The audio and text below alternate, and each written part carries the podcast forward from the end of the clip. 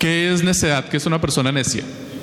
Una persona que no sabe seguir instrucciones. Esa es una definición muy específica. Una persona que no sabe seguir instrucciones. Ahora, ¿por qué no sabe seguir instrucciones una persona necia?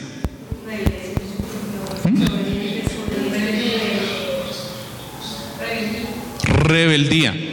Sí, tiene que ver con la rebeldía. Específicamente la necedad se define como qué. En la Biblia se nos define la necedad de una forma muy sencilla. Aquel que sabe hacerlo bueno y no lo hace. Necio es el que sabe que está equivocado, sí, que sabe que va a cometer un error o que sabe que está tomando una mala decisión, pero no quiere cambiar, no quiere aceptarlo, no quiere reconocer y prefiere andar en su propio camino. Eso es ser necio. Ahora, los niños pecan no solamente por necedad, sino porque hay algo en su corazón, además de la necedad. ¿Qué más hay en el corazón del niño? O qué más bien, ¿qué le falta al niño? Ignorancia. También tiene falta de conocimiento. Entonces el niño no solamente va a pecar por necedad, porque si solamente pecara por necedad significa que sabe, pero no quiere. Pero muchas veces no sabe. Entonces el niño también va a pecar por ignorancia. Entonces tenemos el Salmo 58.3. Los impíos se alienaron desde la matriz y se descarriaron desde el vientre hablando mentira. Marcos 7:21.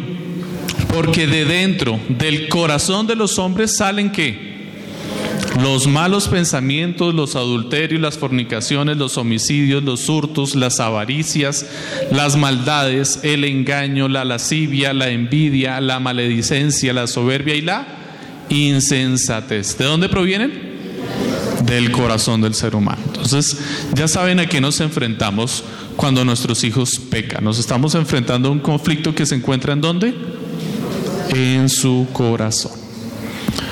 Proverbios 29, 15, por otra parte, nos provee de una forma resumida parte del problema, la solución o la consecuencia al desacatar la instrucción. Proverbios 29, 15 es tiene una forma de literatura muy común en las escrituras, en los proverbios y en los salmos, también la encontramos en otras partes de las escrituras, que se llama paralelismo. El paralelismo es cuando vemos que se, dos ideas se expresan de la misma, de diferente forma, la misma idea se puede expresar de dos formas diferentes, o hay otro modelo de paralelismo también que se llama paralelismo antitético. ¿Qué significa esto? Y perdone por usar las palabras rebuscadas, es solamente para poderlo explicar con claridad. Que se refleja, se expresa una idea y se muestra la idea y su contraparte o su consecuencia. Este es uno de sus casos, Proverbios 29, 15.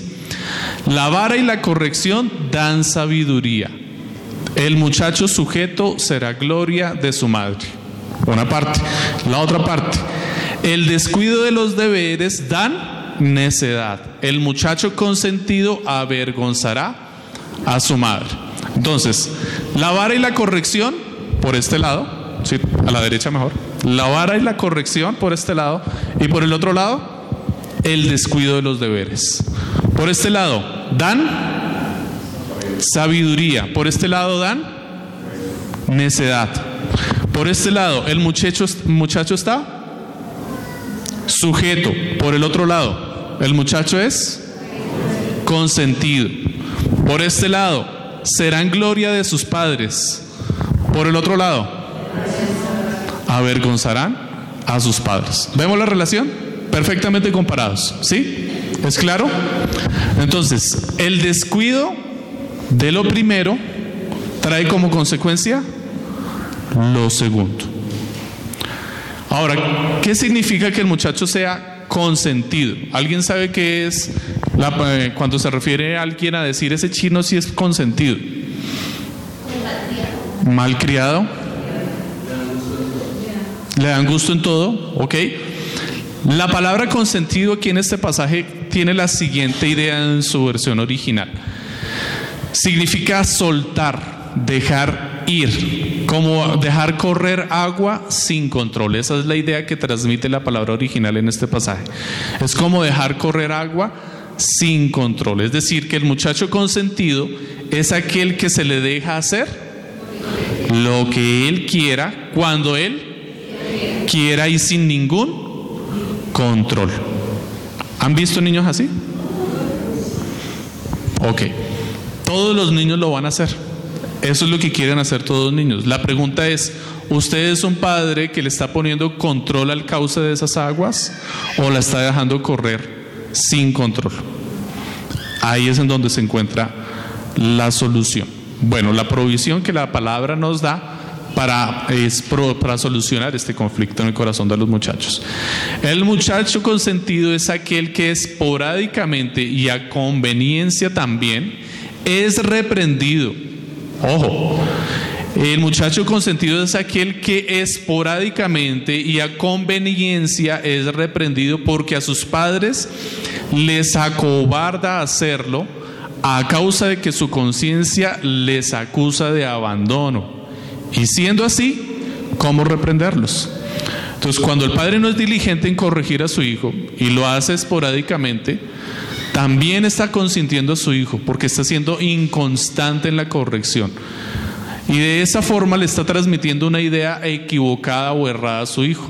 Porque si su hijo peca y no le corrigen, y a los 10 minutos peca y no le corrigen, y a los 5 minutos peca otra vez y no le corrigen, y a los 2 minutos peca y esta vez sí le corrigen, ¿qué idea está recibiendo? Es una confusión. El niño no sabe si en realidad le están corrigiendo por cuál de todos los pecados que cometió. El hijo no sabe si su papá tiene la verdad o no en realidad, que está cuestionando la autoridad y va a empezar a cuestionarla, porque la conclusión que está recibiendo el niño es, mi padre no sabe lo que está haciendo, porque me corrige a veces y por lo mismo tampoco me corrige en otras ocasiones, entonces yo no sé si esto está bien o esto está mal, o de pronto está bien, pero mi padre se equivocó, o de pronto lo que hice está mal y mi padre se equivocó. Entonces está criando un niño consentido, un niño que no tiene idea de lo que hay en su corazón. Sin sentido. Gracias. Sí, Señor. Segunda causa por la cual debemos corregir a nuestros hijos, o por la, por la, mejor dicho, segunda causa por la cual nuestros hijos necesitan ser formados en su carácter y en su corazón. La primera que vimos fue por el pecado, por el pecado que hay en su corazón. Sabemos que el pecado no solamente está en su corazón, sino que tiene que enfrentar con el pecado en donde más. La Biblia describe tres lugares. ¿Cuáles? El mundo, Satanás y el corazón, la carne, ¿listo? Entonces vamos a, empezamos a enfrentar el problema en el corazón del niño. Ese tenemos que sí o sí lidiarlo porque está ahí desde que nacieron. Desde que empiezan a pedir teta, uno se da cuenta cuando la piden porque tienen hambre o cuando ya definitivamente la piden caprichosamente más adelante. Si usted ya tuvo hijos y lo pudo evaluar, se puede dar cuenta que aún desde pequeñitos muchas veces piden cosas de forma caprichosa. ¿Sí o no? A mí sí me pasó. No porque yo le haya dado pucha, pero, pero vi, estuve presente, lo pude ver, lo pude evaluar por la efectividad de la corrección de sus padres. Proverbio 29, 15. Ellos necesitan ser corregidos y formados en su, en su corazón por el pecado que hay en su corazón y por la efectividad de la corrección de sus padres. ¿Por qué? Proverbios 29, 15 nos dice claramente que si sus padres le corrigen, esa corrección es efectiva y trae como resultado ¿qué? ¿Qué trae? El versículo que dice, sabiduría, muchas gracias, trae sabiduría. El no hacerlo o hacerlo mal, ¿qué trae? Como consecuencia trae un niño consentido. ¿Y qué pasa con la conducta o el comportamiento de un niño consentido? Avergonzará a sus padres. ¿Qué pasa con la conducta o el comportamiento de un niño que es formado conforme a la sabiduría en medio de la vara y la corrección? ¿Trae como resultado qué? Particularmente el versículo dice, gloria de sus padres, van a honrar y glorificar a sus padres. ¿Vamos bien hasta allí? La crianza de los hijos se vuelve pesada solo hasta cuando los mismos padres la hacen pesada al descuidar los principios que Dios establece en la palabra. Claro, uno muchas veces ve padres que dicen estoy desesperado, ya no sé qué hacer con este chino, no me lo aguanto más y mejor dicho ya no sé qué, los voy a mandar para un reformatorio. ¿Por qué un padre podría llegar a concluir esto? Porque no está siguiendo la instrucción de la palabra para corregir a sus hijos. Pero es que la palabra dice que debo corregirlos con vara y yo los corrijo con vara. No, es que no solamente es darles vara. La palabra que dice en el pasaje, Proverbios 29.15. Estamos en Proverbios 29.15. ¿Qué dice? Vara y corrección. O sea que la vara no va sola. Usar la vara solamente incluso puede ser contraproducente y endurecer el corazón del muchacho. La vara no va sola. La vara va acompañada de corrección. ¿A qué se refiere con esto? Bueno, ¿por qué la corrección con la vara o la corrección y la vara son eficientes para formar el corazón de los niños. Porque por pura gracia y misericordia de nuestro Señor Jesucristo y Dios Padre Todopoderoso y la obra del Espíritu Santo en el corazón de los pequeñines, Él ha provisto cinco cosas particularmente que funcionan en el corazón de los niños y que usted las puede ver evidentes en todo niño. ¿Qué ocurre ¿De qué forma funciona la corrección y la vara a los niños y por qué es eficiente en estas cinco cosas que podemos ver? Primero, por la credulidad en la palabra de los padres. Todo niño cree lo que sus padres le dicen. ¿Alguna vez usted ha escuchado a su hijo hablando, diciéndole a otro niño o a otra persona, es que eso es así porque mi papá lo dijo? Ellos creen lo que sus padres dicen. Si usted dice algo mal, debe tener cuidado porque hay alguien que lo está creyendo y lo va a utilizar para construir su vida. Lo que usted dice es el fundamento del corazón de su hijo. Él está construyendo su vida sobre esos argumentos que usted dice y hace. Y es una de las causas por las cuales también el discipulado funciona en la familia. Y usted está siendo discipulado en eso. Porque esto lo va a conducir a ser más precavido con sus palabras y sus acciones. Los niños creen lo que sus padres dicen. Segunda, los niños dependen de sus padres para su guía y su protección. Los niños pueden recibir influencias externas pero la mayor influencia que recibe un niño la recibe de sus padres. Y ojo con esto, estén o no presentes, están recibiendo una influencia de parte de sus padres. Si están presentes, puede ser una influencia buena o mala, depende de los padres. Pero si estos no están presentes, están recibiendo una influencia siempre mala. Siempre va a ser mala.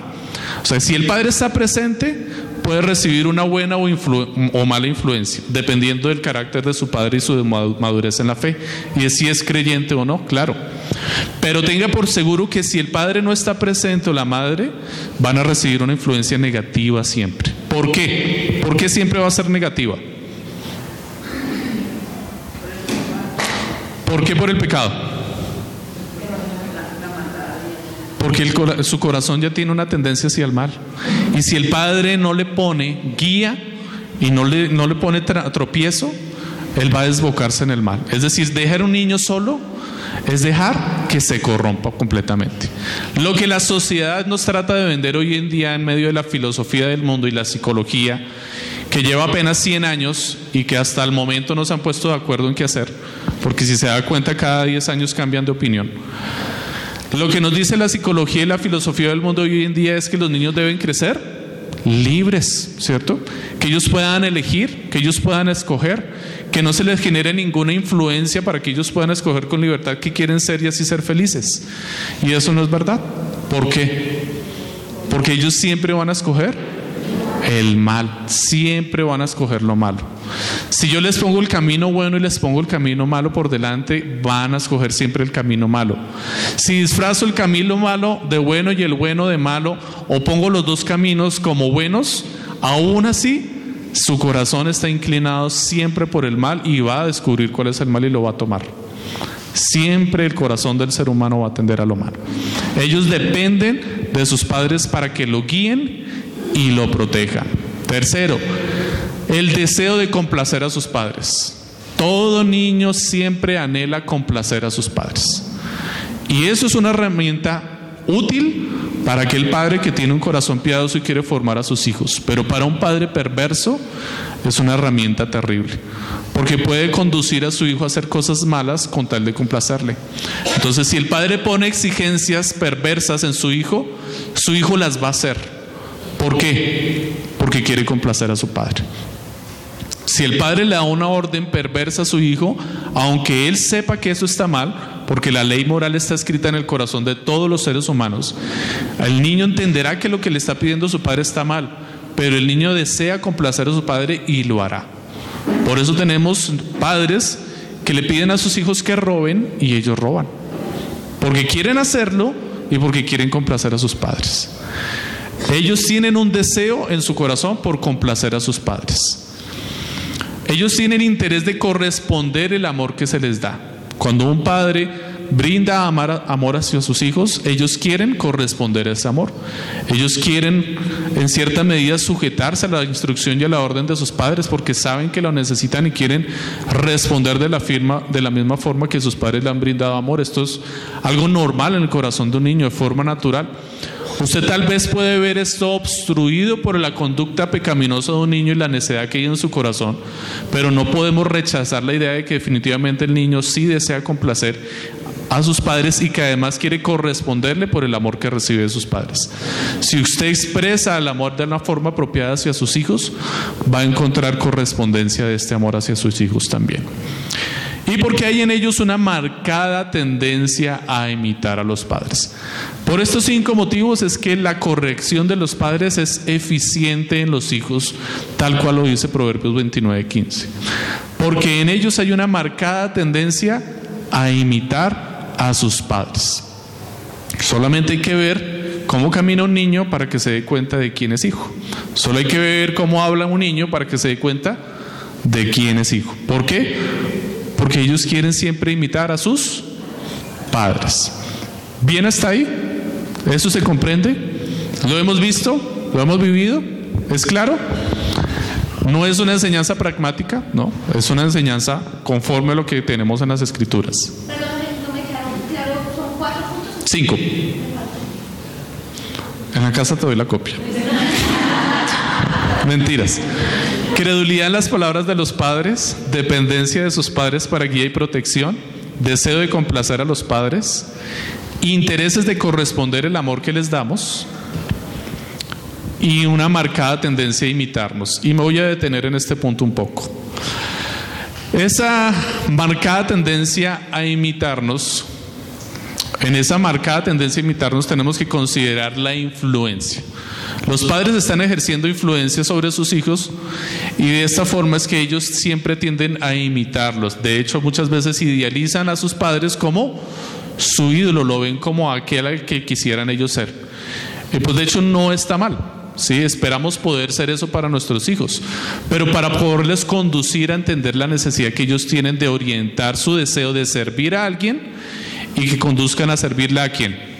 A Dios, no a sus padres. Es decir, van a servir a sus padres cuando entiendan la relación que tienen de servicio a, a Dios. Esto es consecuente. Primero a Dios para que de esta forma puedan honrar a sus padres y ser útiles para la sociedad. Es lo correcto, lo consecuente. Primero arriba para que después apunten bien aquí abajo. ¿Sí quedó claro eso? Ok. De la misma forma que los niños reciben influencia de sus padres y por la cual ellos tienden a imitarles, también reciben otro tipo de influencia. ¿En dónde reciben influencia los niños? En el colegio, aquellos que están en el colegio, ¿en dónde más? Abuelos, familiares. La iglesia. Amigos, muy bien.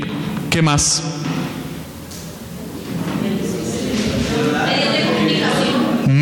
Comunicación. Música. Vamos a, resumir esos en música, teatro, cine, televisión. ¿Cuál otro? Internet, que bueno, básicamente en Internet tienen acceso a todo lo anterior. Cine y uno que ya no se ve casi hoy. Literatura, lo que lee, la literatura. De esta forma también van a recibir influencia nuestros hijos.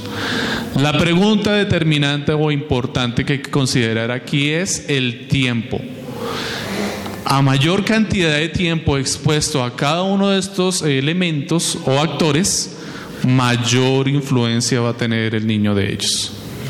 ¿Cuánto tiempo pasa usted con sus hijos? Esa es la pregunta del millón. ¿Quiere influenciar la vida de sus hijos? ¿Cuánto tiempo debe pasar con sus hijos?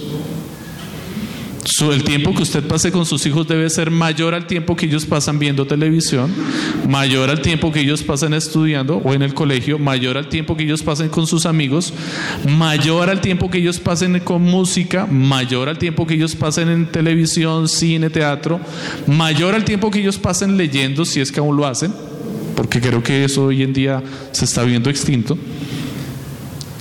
y mayor al conjunto incluso de todas estas cosas. Si usted quiere ejercer una influencia eficiente y positiva en el corazón de sus hijos, tiene que ser el protagonista de la vida de sus hijos. Ahora está en su poder empezar a desplazar la cantidad de influencia que eh, que, perdón, que traen todos estos actores en la vida de sus hijos. ¿Usted puede controlar la cantidad de música y la calidad de música que escuchan sus hijos? Porque tenemos que hablar de las dos cosas, cantidad y calidad. ¿Usted puede controlar la cantidad de tiempo que su hijo está expuesto a la televisión y a los otros medios electrónicos que tenemos hoy en día? ¿Y puede también controlar la calidad a la cual está expuesto su hijo en eso? ¿Usted puede controlar la cantidad y calidad de exposición que recibe a su, hijo a la a relación con sus amigos? ¿Cuál es la calidad de amigos que tiene? ¿Cómo son sus amigos? ¿Qué tipo de amigos tiene? Cantidad y calidad en el tiempo y en el tipo de amigos que tiene. En el colegio, la información que recibe en el colegio y la cantidad de tiempo que está hoy en el colegio. Considerando que hoy en día el proyecto de ley de los colegios públicos de nuestro distrito tiene como premisa cuál? Establecer una qué? Una jornada única. ¿Sabe qué significa eso? Va, va, de- va a demorar más la jornada de 6 a 8 horas. Que el niño va a estar más tiempo en el colegio. ¿Para qué? Para que sus padres puedan estar más tiempo trabajando y sean más productivos para... Ahora, ¿eso es beneficioso para nuestros hijos, para la sociedad y para los padres? Entre más tiempo usted pase con sus hijos, mayor influencia va a ejercer sobre, sobre ellos.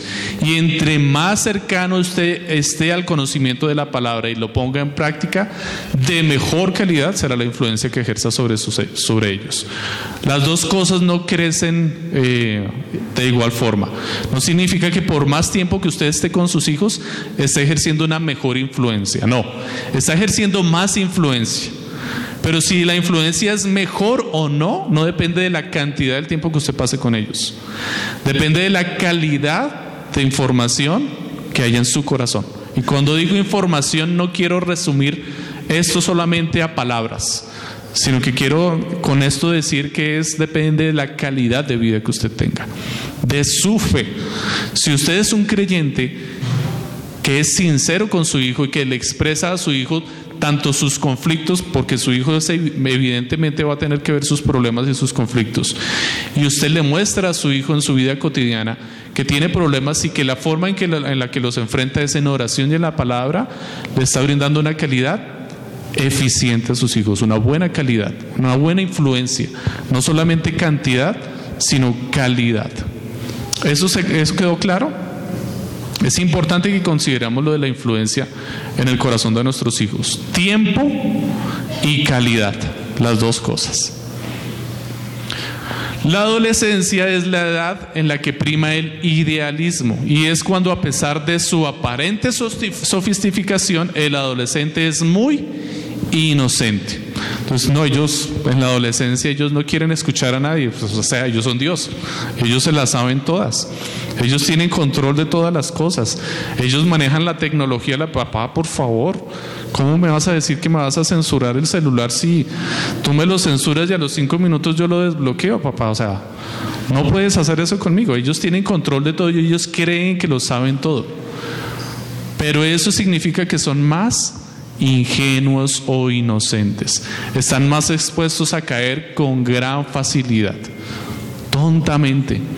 Mi esposa me ha contado, trabajando en el colegio, que he encontrado unos casos de chiquitines que ni siquiera son adolescentes todavía y caen en unas cosas, o sea, terribles, pero caen de una forma tan absurda y lo que encontramos es que el mayor, el mayor común denominador de la caída de estos chicos es porque generalmente sus padres están ausentes o son presentes ausentes. Y quisiera recalcar esa última palabra, frase, presentes ausentes. Porque no es lo mismo la cantidad de tiempo que usted esté presente con sus hijos a la calidad, ya lo dije. Porque muchos padres creen que por estar en casa ya están cumpliendo con su deber y no. Porque no es lo mismo estar en casa viendo televisión, canaleando, en el internet, en el celular, que estar pasando tiempo eficiente con su hijo instruyéndolo en la palabra. Y a eso es el llamado. El deber de los padres es arduo y es difícil. Y no termina cuando lleguen a la casa. Ni siquiera termina cuando los pequeñines ya están en la cama. En realidad es una tarea ardua que implica seguir trabajando después de que ellos ya están durmiendo y seguir trabajando en la formación de su carácter, preparándolo del día anterior seguramente o preparando su propio corazón como padre para poderles ofrecer un corazón a sus hijos sincero, un corazón en el que sus hijos digan, mi padre también peca y necesita de Dios, y si él es mi padre y yo lo admiro y también peca, y yo tan pequeñito que soy, pues seguramente voy a pecar más que él. O sea, ¿qué necesito? Más de Dios. Esa es la conclusión a la que deberíamos llevar a nuestros hijos. Tercero, hemos visto dos razones por las cuales nuestros niños necesitan desesperadamente corrección y disciplina en su corazón. El primero, por el pecado que hay en sus corazones. Y también vamos a encontrar conflictos del pecado en el mundo. El segundo, por la eficiencia de la corrección de sus padres. Seguimos cinco razones por las cuales la, corrección de sus padres es eficiente en el corazón de nuestros hijos. La tercera causa por la cual ellos necesitan desesperadamente ser formados y corregidos, por los trágicos resultados que vendrán al descuidar este deber. Proverbios 29, 15. La vara y la corrección, por este lado, por este lado, el descuido de los deberes. No es que no lo haga, es simplemente que descuide su deber. Usted no tiene que ni siquiera hacer algo malo para que su hijo se pierda. Solamente tiene que dejar de hacerlo. Deje de hacer lo que debe hacer y su hijo ya va a cuesta abajo. No tiene que esforzarse en ir a emborracharse, no tiene que esforzarse por darle un mal ejemplo, no se tiene que esforzar por tener una vida pecaminosa, eso no le debería preocupar. Solamente deje de hacer lo que debe hacer y su hijo ya va cuesta abajo. Solamente con eso. El pasaje dice, la vara y la corrección por este lado. Es decir, tiene que tener un esfuerzo, tiene que dedicar un tiempo, tiene que prepararse, tiene que formarse, tiene que poner en control sus pasiones para poder utilizar la vara correctamente y corregir a su hijo de una forma adecuada. Pero por el otro lado solamente tiene que descuidarse. El descuido en sus deberes. Solamente tiene que dejar de atender sus responsabilidades para ver la consecuencia final. Por este lado, la vara y la corrección dan sabiduría. Por este otro lado dan necedad, el descuido de los deberes. Por este lado, la vara y la corrección dan sabiduría y el muchacho está sujeto. Por este lado, el muchacho es consentido. Y por último, por este lado, como resultado de ellos, glorificarán a sus padres y por este otro lado, serán la vergüenza de sus padres, avergonzarán a sus padres. ¿Por qué necesitan nuestros hijos desesperadamente la corrección, la instrucción y la vara? Por los trágicos resultados. Tres causas ya hemos visto. ¿Cuáles son esos trágicos resultados? Un corazón necio y vergüenza de los padres y un corazón consentido. Vamos a formar o se va a formar un niño necio, consentido, que traerá vergüenza a sus padres. Una consecuencia para ellos y una consecuencia para quién? Para sus padres. Los dos van a sufrir la consecuencia de no cumplir con el deber. Ahora, no todos los niños o todos los hijos que al final causan vergüenza a sus padres es porque fueron desatendidos. Lo contrario no es correcto. Quiero dejar eso claro. No siempre que un niño trae vergüenza a sus padres es porque sus padres le desatendieron. Entonces usted ve a un niño que le está trayendo dolores de cabeza a su padre y su conclusión es, sus padres no le están corrigiendo. No, no siempre es por eso. Porque aún a pesar del esfuerzo que sus padres hagan en formar a sus hijos, en instruirles y en enseñarles, dependemos de la sola gracia de Dios. Este es un trabajo que no trae como resultados o no es consecuente por el esfuerzo o la dedicación de sus padres, sino por la gracia de Dios. No es usted ni su diligencia ni su laboriosidad la que va a cambiar el corazón de sus hijos. ¿Quién es el que lo va a cambiar? Dios y su gracia.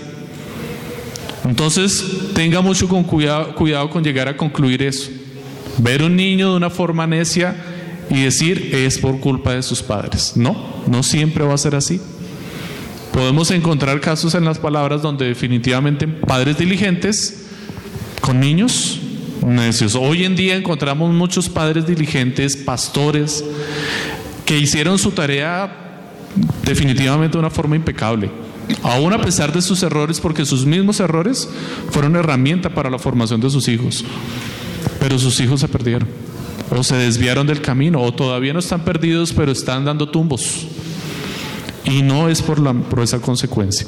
Recordemos que el problema es el corazón de los niños y la solución es la providencia de Dios para la, proveer la, dar la salvación a través de la predicación del Evangelio. Pues como hermanos debemos tener mucho cuidado al dar ese juicio, porque primero el proceso es muy largo. Si uno ve un niño necio puede que el papá esté cumpliendo, pero pues es un proceso muy largo y al final, como tú dices, Dios te dará los resultados. Pero podemos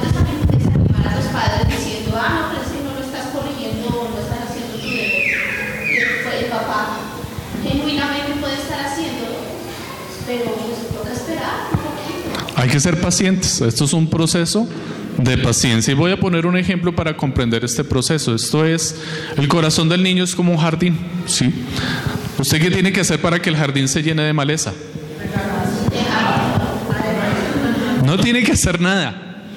No tiene que hacer absolutamente nada. Él, por sí solito, Así no cuide la tierra, así sea la peor tierra que haya en la que no se da nada, absolutamente nada nuestro, ni me preocupo por ese jardín porque jamás le va a salir maleza, miren eso. Ahí no se da nada, mentiras. Ahí en donde usted cree que no se da nada, va a salir maleza. Descuídelo y va a salir maleza. ¿Qué debe hacer para tener un buen jardín? Trabajar laboriosamente. Y se va a apoyar las manos, se va a chuzar, seguramente se va a fatigar, se va a cansar, le va a costar bastante sudor, pero va a poder tener un jardín bonito. Y usted terminó de organizar el jardín y quedó ese jardín espectacular y hermoso. Ahora pongo una silla y siéntese a disfrutarlo todos los días. ¿Sí? ¿Qué sigue? Todos los días le toca estar pendiente del jardín. Vaya, eche la agüita, revise que le esté dando la suficiente luz, quite la maleza porque va a seguir saliendo maleza. Siembre nuevamente porque en algunas partes le tocará sembrar otra vez. Cuide de los animalitos, de las influencias externas. Dedica todo el tiempo. Esto necesita que usted esté dedicado continuamente para poder no solamente ver el resultado, sino conservarlo. ¿Por qué puede ocurrir que simplemente nosotros no hagamos una buena corrección o una buena formación en el corazón de nuestros hijos. ¿Por qué? ¿Qué impedimentos usted podía encontrar para que usted pueda cumplir con este deber y con esta tarea? ¿Qué le impide cuidar de este jardín? Nuestro propio corazón, nuestra propia formación, lo podríamos resumir como falta de conocimiento. ¿Sí? Ok. Yo no tengo hijos, pero yo siento como una especie de egoísmo, como de o sea, como que me dice, pues es demasiado tiempo dedicado a un niño, entonces uno empieza a, uno empieza como a, a ver cómo divido mi tiempo para dedicar a mis cosas, a las del niño, no sé si eso pasa, le pasa a los padres. ¿Me perdonas si utilizo tus propias palabras para ampliar ese caso? Hoy desafortunadamente es algo común, con lo cual es necesario combatir. Que la tendencia de la generación que hoy en día está sobre nuestra tierra tiene la filosofía de hacer todas las cosas para sí mismos y para disfrutar, para viajar. De hecho, la filosofía más común es viajar. ¿sí? Yo quiero trabajar, todo eso para viajar. Y ya después no les interesa si trabajan o no, sino simplemente dedicarse de mochileros. O aquellos que trabajan lo hacen para comprar todas sus cosas, lo que quieren. Entonces tienen, va uno a la casa de una persona de estas y cuando yo trabajo en los muebles, instalando muebles, he visto esto en muchísimas casas. Y llega uno y, o sea, gente de 40 años y tienen un montón de accesorios y de cosas allá que parece que fuera la habitación de los niños, pero no. Son sus cosas, son sus juguetes y gastan dinero en comprar esto y tienen montones absurdos de cosas y si no es esto tienen un perro y lo tratan como un niño y le tienen niñera y le ponen carrito. O sea, se desvía por completo el centro de sus atenciones y se convierte en una idolatría. De hecho, los niños se pueden convertir en una idolatría también, nuestros propios hijos. Pero definitivamente una de las causas por las cuales hoy en día los padres o las personas pueden estar quitando la atención o, quitándole la corrección que necesitan sus hijos es por egoísmo porque se centran en pensar solamente en ellos. Y de hecho creen que está bien. Creen que no es egoísmo, sino que simplemente es que si yo no cuido de mí, ¿quién me va a cuidar? Entonces lo justifican otra de las razones. Y no es correcto. De hecho, los niños son una bendición, por eso empezamos la semana pasada, fue lo primero que vimos. Los niños son una bendición para sus padres, para la sociedad, para la familia. Son una bendición. En las escrituras tenían esto tan claro que cuántos niños acostumbraban a tener. No había número, la idea era cuál, los que Dios nos dé. Es decir, ellos no querían tener hijos, ellos querían lo que Dios les diera. Si les daba, entre más les daba, muchísimo mejor. La palabra dice que el varón que tiene muchos hijos es aquel como tiene una aljaba llena de flechas. Es decir, siempre estará preparado para la batalla, porque cuando había conflicto, ¿quién salía a apoyarle? Sus hijos. Salía con un ejército completo a apoyarle. Si usted está leyendo, está haciendo las lecturas que tenemos matutinas, va a encontrar ese caso muy continuamente en las lecturas que hicimos, en Samuel y en los jueces. Cuando había conflicto en una ciudad o en un pueblo, ¿quiénes salían a defenderla? El patriarca con su familia, todos los varones. Y entre más varones tuviera, más respaldo tenía en la batalla. ¿Por qué? Porque los hijos son una bendición. Y eso se tenía muy claro en las escrituras. Ahora, nosotros tenemos claro eso, que los hijos son una bendición de Dios y los tratamos como una bendición de Dios. Por una cosa es creer que ellos son una bendición de Dios, listo. Ahora, ¿los tratas como una bendición de Dios? Falta de tiempo es otra de las causas por las cuales hoy en día podríamos quejarnos para corregir a nuestros hijos. Es que no tengo tiempo. Bueno, sí se entiende definitivamente que hoy en día las cosas a la hora de administrar el tiempo son un caos, son difíciles y son complicadas, pero con toda seguridad Dios nos proveerá la sabiduría para sacar el tiempo para cuidar de nuestros hijos. Y lo conducirá seguramente a tomar decisiones difíciles en su vida con tal de que usted le dé la prioridad a aquello que es importante. Y si Dios en la palabra dice que los niños son importantes, póngalo como una de sus prioridades. Y empiece a sacar otras cosas que está haciendo, que seguramente necesita hacer, pero que no están en la misma prioridad que sus hijos. Eso significa que tendrá que tomar decisiones difíciles, que le pueden conducir a un estilo de vida muy diferente al que usted esperaba tener o al que tiene actualmente, que tendrá que dejar algunos placeres, algunas ocupaciones, algunos beneficios, visitar a algunas personas para poderse ocupar en formar el corazón de sus hijos. Asumir nuestra responsabilidad, vamos a resumir lo que nos mencionó nuestro hermano ahorita, falta de conocimiento, no tenemos el conocimiento apropiado para corregir a nuestros hijos, entonces decimos, que yo lo dejo que él haga lo que quiera porque yo no sé cómo formarlo, no sé qué hacer con ese niño, la verdad, ya me tiene aburrida, no sé qué hacer con él. Falta de conocimiento y falta de tiempo. Tres excusas que podemos levantar y que no son justificables, tenemos que combatirlas. Es cierto que nuestra crianza de los niños no los hará cristianos.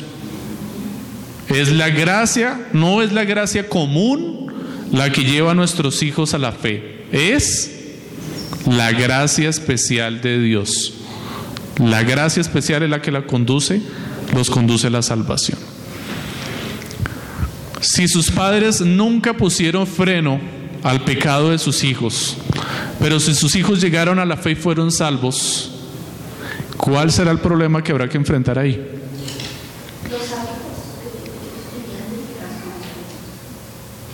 ¿Usted tiene luchas con el pecado hoy en día? Usted podría concluir que muchas de esas luchas con los pecados que usted tiene hoy en día son consecuencia de que sus padres no fueron diligentes en corregirle en eso. ¿Sí o no? Yo sí. A mí sí, para mí sí. ¿Usted quisiera eso para sus hijos? Dijo, no, pues bueno, si la salvación de mi hijo no depende de mi diligencia, no depende de mi disciplina, no depende de mi esfuerzo, sino de la gracia de Dios y yo solamente quiero que sea salvo, pues entonces no importa si lo corrijo bien o no, de pronto Dios lo salva. Bueno, sí, de pronto puede que Dios lo salve. El problema es que a un salvo va a tener unas luchas terribles contra el pecado porque usted no formó su corazón no formó su carácter. Y de eso hablaremos en otra lección con respecto al dominio propio. La falta de dominio propio en el formar el corazón de los niños genera terribles problemas en los adultos, no solamente en los niños. Cuando el adulto, cuando ese niño haya crecido, va a tener muchos conflictos en su vida cotidiana por falta de dominio propio por no poder controlar sus pasiones y sus emociones. Va, a generar conflictos en todas las áreas de su vida, en su salud, en su administración del tiempo, en sus ingresos, en su trabajo, en sus relaciones sociales, por no formar correctamente el corazón de ese niño en su momento por la tarea de sus padres. Concluimos allí. La siguiente semana vamos a ver el otro punto es nuestra responsabilidad como padres hacer esta tarea de los dos, padre y madre. Hoy vimos entonces la necesidad que tienen nuestros hijos en su corazón de ser formados. La otra semana vamos a ver el deber de los padres, el deber que tienen los padres en la formación y el carácter de sus hijos. Isaías 55, 7, para que se lo lleven para la casa de tarea para la próxima semana. Con ese pasaje empezaremos. Abandone el impío su camino y el hombre inicuo sus pensamientos y vuélvase al Señor, que tendrá de él compasión, al Dios nuestro, que será amplio en perdonar. Entonces, este pasaje nos dice dos cosas fundamentales. Primera, abandonar el impío. El impío debe abandonar, perdón, su camino. Abandonar su camino. Y la segunda, cambiar su forma de pensar. Y el hombre inicuo sus pensamientos. Entonces tenemos que cuidar el corazón de nuestros hijos o conducirlos a dejar estas dos cosas. No solamente a dejar el pecado, sino también a cambiar su forma de pensar. Dos cosas en las que hay que trabajar en el corazón de nuestros hijos. Y será nuestro deber. Eso lo veremos la próxima semana. Oremos entonces si no hay preguntas. ¿Hay alguna pregunta? ¿Dudas? ¿Inquietudes? ¿Nadie? Señora. Sí, señora.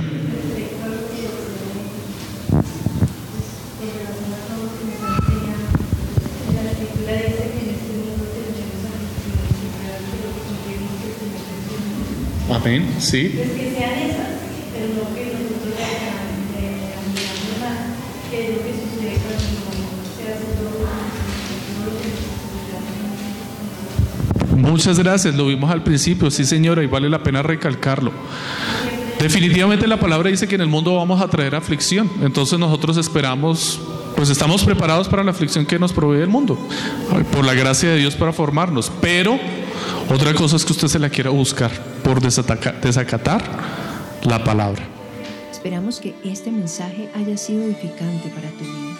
Si deseas este y otros mensajes, visita nuestra página en internet iglesiaraa.org. Este es un recurso producido para la Iglesia Cristiana Bíblica Raha.